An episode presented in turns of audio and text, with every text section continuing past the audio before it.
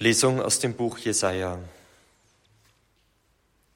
In jenen Tagen sprach der Herr zu Ahas, dem König von Juda. Er sagte, Erbitte dir vom Herrn, deinem Gott, ein Zeichen, sei es von unten aus der Unterwelt oder von oben aus der Höhe.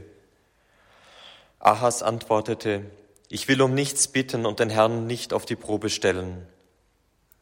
Da sagte Jesaja, hört her, ihr vom Haus David, Genügt es euch nicht, Menschen zu belästigen? Müsst ihr auch noch meinen Gott belästigen?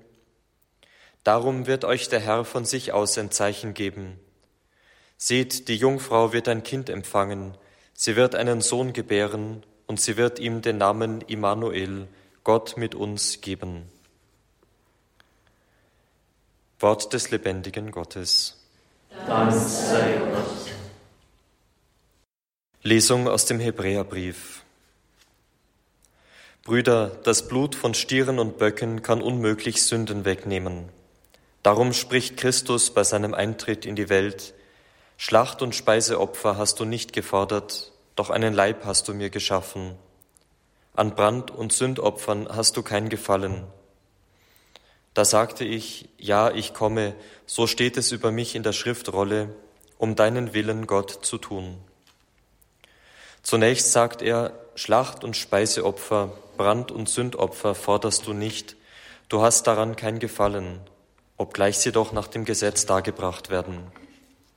Dann aber hat er gesagt, ja, ich komme, um deinen Willen zu tun. So hebt Christus das Erste auf, um das Zweite in Kraft zu setzen.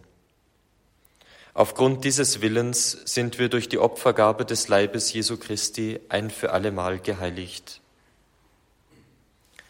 Wort des lebendigen Gottes. Dank sei Gott. Der Herr sei mit euch. Und mit deinem Geiste. Aus dem heiligen Evangelium nach Lukas. In jener Zeit wurde der Engel Gabriel von Gott in eine Stadt in Galiläa namens Nazareth zu einer Jungfrau gesandt.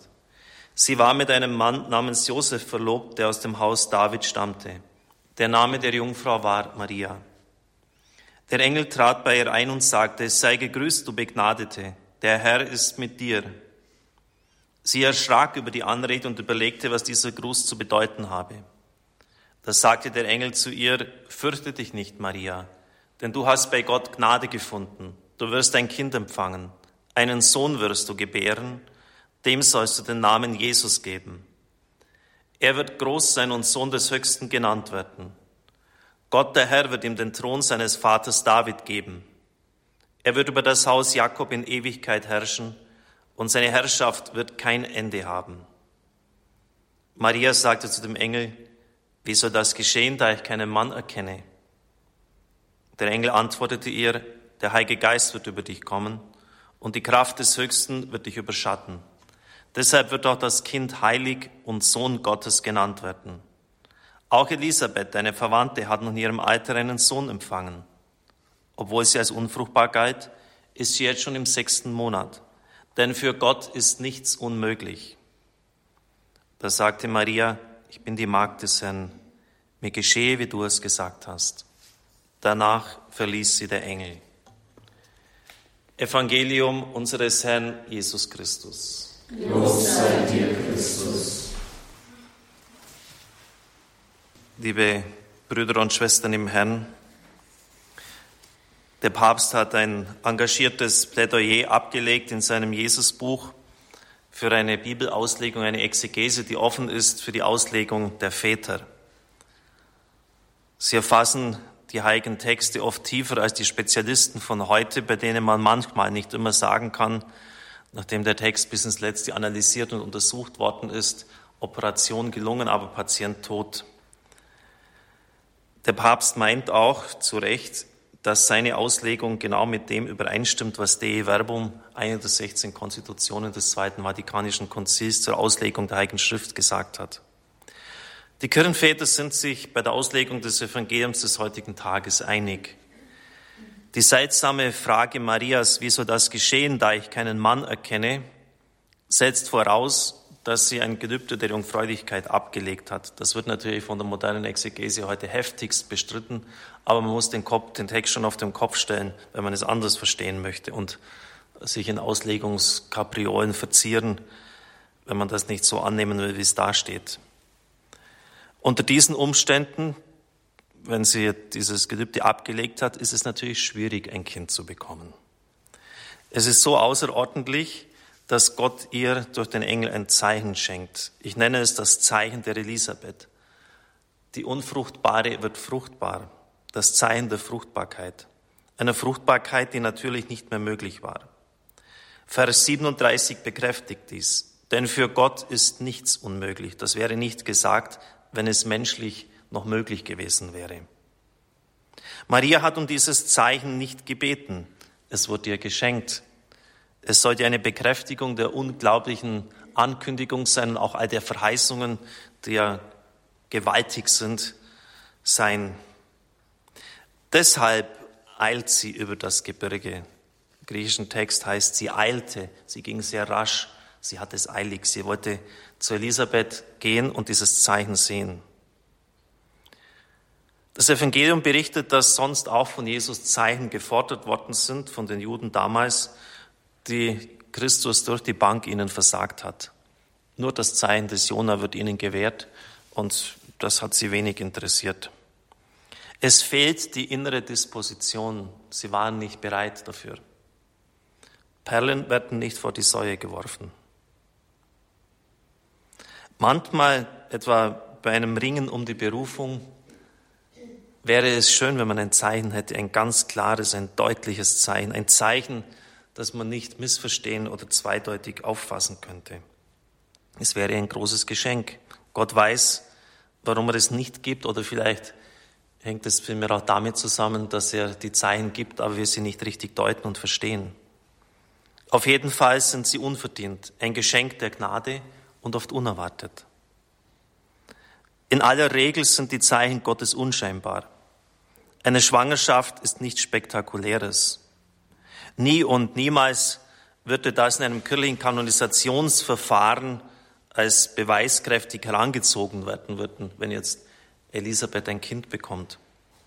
Es würde nicht als Wunder in diesem Sinn, wie es dort gefordert ist, gesehen werden. Es kommt ja auch immer wieder sonst vor, dass nach langem Warten bei einem Ehepaar endlich der ersehnte Kinderwunsch sich einstellt, der Nachwuchs da ist. Nur der die Augen des Glaubens hat, nur bei dem, wie bei den Emmaus-Jüngern, die Augen aufgehen, der sieht, was hier wirklich gelaufen ist, nämlich dass Gott Unmögliches möglich gemacht hat, dass er tatsächlich ein Wunder gewirkt hat. In diesem Jahr werden es 25 Jahre, dass ich zum Priester geweiht worden bin. Ich habe jetzt in diesen Tagen die Alben wieder in die Hand gehabt von den Tagen von damals und ich sehe sie wieder, meine Mutter. Für sie und für meinen Vater war es der schönste Tag ihres Lebens. Gott hat ihnen viel abverlangt. Nie, auch nicht ein einziges Mal habe ich sie aufgebracht erlebt, außer Fassung, obwohl sie täglich im Geschäft von früh bis abends ein gigantisches Arbeitspensum abzuleisten hatte, auch für das Haus zu sorgen hatte, eine Landwirtschaft noch dazu, einen behinderten Sohn, meinen Bruder Albert, Sie hat täglich den ganzen Psalter gebetet, den Rosenkranz, den freudenreichen, den schmerzhaften und den glorreichen. Wie sie das geschafft hat, weiß ich nicht. Der heutige Festtag steht im Zusammenhang mit ihrem Tod, ihrem Heimgang. Der Herr hat mir hier viele Zeichen geschenkt. Zum Beispiel wollte sie, dass die Orchidee, die sie zum Geburtstag von mir bekommen hatte, an ihr Sterbebett gebracht wird. Plötzlich, obwohl sie eigentlich noch sehr in Blüte stand, hat sie angefangen, die Blüten abzuwerfen. Und meine Mutter hat gesagt, wenn die letzte fällt, werde ich gehen. Am Freitag ist die letzte Orchidee abgefallen, am Samstag ist sie gestorben. Sie hat ihren Tod vorher gewusst. Es war sicher auch ein Zeichen der Liebe Gottes, dass sie, obwohl sie Krebs im Endstadium hatte und der Arzt jeden Tag, jeden Tag, ich war ja selber dabei, gefragt hat, ob sie Schmerzen hat und schon mit der Morphiumspritze am Bett stand, gesagt hat, nein, ich habe keine Schmerzen. Das habe ich als ein Zeichen der Liebe Gottes verstanden. Auch dass sie bis zum Schluss bei vollem Bewusstsein war, nur die letzten zwei Stunden nicht mehr. Es war damals in Bad Heilbrunn und es war um die Mittagszeit exakt als der erste Klang der Glocken und Verkündigung des Herrn am heutigen Hochfest natürlich eine besondere Sinnhaftigkeit, Bedeutung. Der erste Klang dieser Glocken zu uns in dieses Zimmer drang, hat sie zum letzten Mal geatmet. Sie hat immer versucht, den Willen Gottes zu erfüllen und durfte an diesem Tag, wo die Gottesmutter ihr Ja gesprochen hat, wo Christus sein Ja zum Willen des Vaters gesprochen hat, in die Ewigkeit eingehen. Beim Requiem des Erzbischofs stimmte mit zehn Priestern. Das war ein gewaltiges Sein. Sie, die ganz einfache Frau, ist nach Hause hin keine große Bildung, sind zehn Priester gekommen. Wollte sie das Segne du Maria am Schluss gesungen haben. Als das dann später mal jemand in einer heiligen Messe gespielt hat, bin ich zu ihm hingegangen und habe gesagt, Sie können nicht wissen, dass dieses Lied für mich eine besondere Bedeutung hat. Danke, dass Sie es gespielt haben. Wissen Sie, was er mir gesagt hat? Ich habe eigentlich ein ganz anderes Lied vorgesehen. Plötzlich bekam ich den Impuls, das Segne du Maria zu spielen. Liebe Brüder und Schwestern im Herrn, am Nachmittag dann dieses Tages, ich bin dann einige Stunden im Wald spazieren gegangen, um den Tod meiner Mutter irgendwie zu verarbeiten, habe ich die Post geöffnet. Hiermit stellen wir sie für den Dienst in der Pfarrei Balderschwang und den Aufbau von Radio Horeb frei. War das Dekret von Augsburg da. Für mich waren da Zusammenhänge da. Und ich habe erlebt, dass in den schwierigsten Augenblicken des Radios, und da gab es etliche davon, meine Mutter mir zur Seite stand. Warum sage ich Ihnen das? Orchideen verblühen, das weiß man. Jeden Tag läutet die Glocke zum Angelus, das weiß man. Es werden Marienlieder oft gespielt in der Heiligen Ist auch etwas Normales. Aber wer mit den Augen des Glaubens auf diese Ereignisse schaut, der sieht mehr. Der sieht tiefer. Der erkennt, dass hier Zusammenhänge sind. Für mich waren es Zeichen. Für mich war es ein Trost. Es braucht offensichtlich eine innere Disposition dafür, eine Bereitschaft, eine Offenheit. Es braucht Glauben. Es braucht Glauben. Und vielleicht sind wir deshalb so glaubens- und gottlos in der heutigen Zeit, weil diese innere Bereitschaft nicht mehr da ist, weil wir nicht glauben. Wir übersehen diesen einen Satz, den Elisabeth zu Maria sagt, als sie dann bei ihr ist. Selig bist du, weil du geglaubt hast. Das heißt, sie hätte auch zweifeln können zweifeln können sogar an der Erscheinung eines Engels. Wir würden ja sagen, ja, wenn es mir ein Engel erscheinen würde, ja, dann wäre doch alles Paletti, dann wäre doch alles klar. Ja, da würde ich sofort gehorchen. Der Priester Zacharias hat den Engel gesehen und hat nicht geglaubt. Und böse Zungen behaupten, dass es eine Spezialität der Priester sei. Ich darf das sagen, weil ich selber einer bin, dass sie nicht glauben, dass sie skeptisch sind, dass sie alles, was irgendwie übernatürlich und besonders ist, gleich von sich weisen. Müssen wir uns selber auch ein bisschen an die Nase fassen. Es gibt viel mehr Zeichen in unserem Leben, dass für Gott nichts unmöglich ist, wenn wir die Augen offen haben. Nämlich, wenn wir jemand begegnen, der Frieden im Herzen hat unter friedlosen Umständen, der Freude im Kummer hat, der Mut trotz schwerer Enttäuschungen aufbringt, der eine Engelsgeduld aufbringt im Umgang mit Kranken, mit schwierigen Menschen, der eine Selbstlosigkeit im Dienen an den Tag legt, eine Selbstvergessenheit, als es mir gesundheitlich nicht gut ging, habe ich immer wieder gefragt, wann ist denn diese Tortur endlich vorbei, diese furchtbaren Nächte? Und da hat mir jemand geantwortet, jemand, der auch sehr deutlich immer zu mir spricht, du tust dich auch deshalb so schwer, weil du alle Zeichen seiner Liebe, also von Gott her, seiner Liebe, der Liebe Gottes, seiner Gegenwart ignorierst.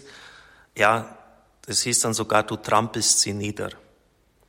Du würdest dich viel leichter tun in deiner Situation, wenn du sie annehmen würdest. In der Tat. Wenn ich dann so auf den Tag zurückblickte, habe ich trotz der Dunkelheit viele Zeichen seiner Liebe bekommen. Vor allem auch durch Sie, liebe Zuhörer. Sie haben das vielleicht gar nicht so mitbekommen, besonders auch in der Mittagszeit am Mittwoch. Das war für mich immer wieder auch so richtig eine Injektion, so eine Ermutigung, wenn ich mir manchmal gefragt habe, warum tust du dir das eigentlich an? Könntest du irgendwo Professor sein, könntest mit deinen geliebten Büchern umgehen und wärst nicht permanent so einem Druck ausgesetzt. Sie haben mir da oft auch, ohne dass sie es natürlich wussten, Trost und Hilfe gegeben. Ab diesem Zeitpunkt habe ich dann täglich folgendes Gebet gesprochen, tue es bis auf den heutigen Tag. Herr, lass mich deine Liebe erfahren. Lass mich dir begegnen in den kleinen Dingen des Alltags. Öffne meine Augen für deine Wunder, für deine Liebe. Lass mich sehen, was du für mich vorbereitet hast. Dieses Gebet hat der Herr, das möchte ich wirklich so sagen, in mein Herz gegeben. Lass mich in den kleinen Dingen des Alltags dir begegnen. Lass mich sehen, was du für mich vorbereitet hast.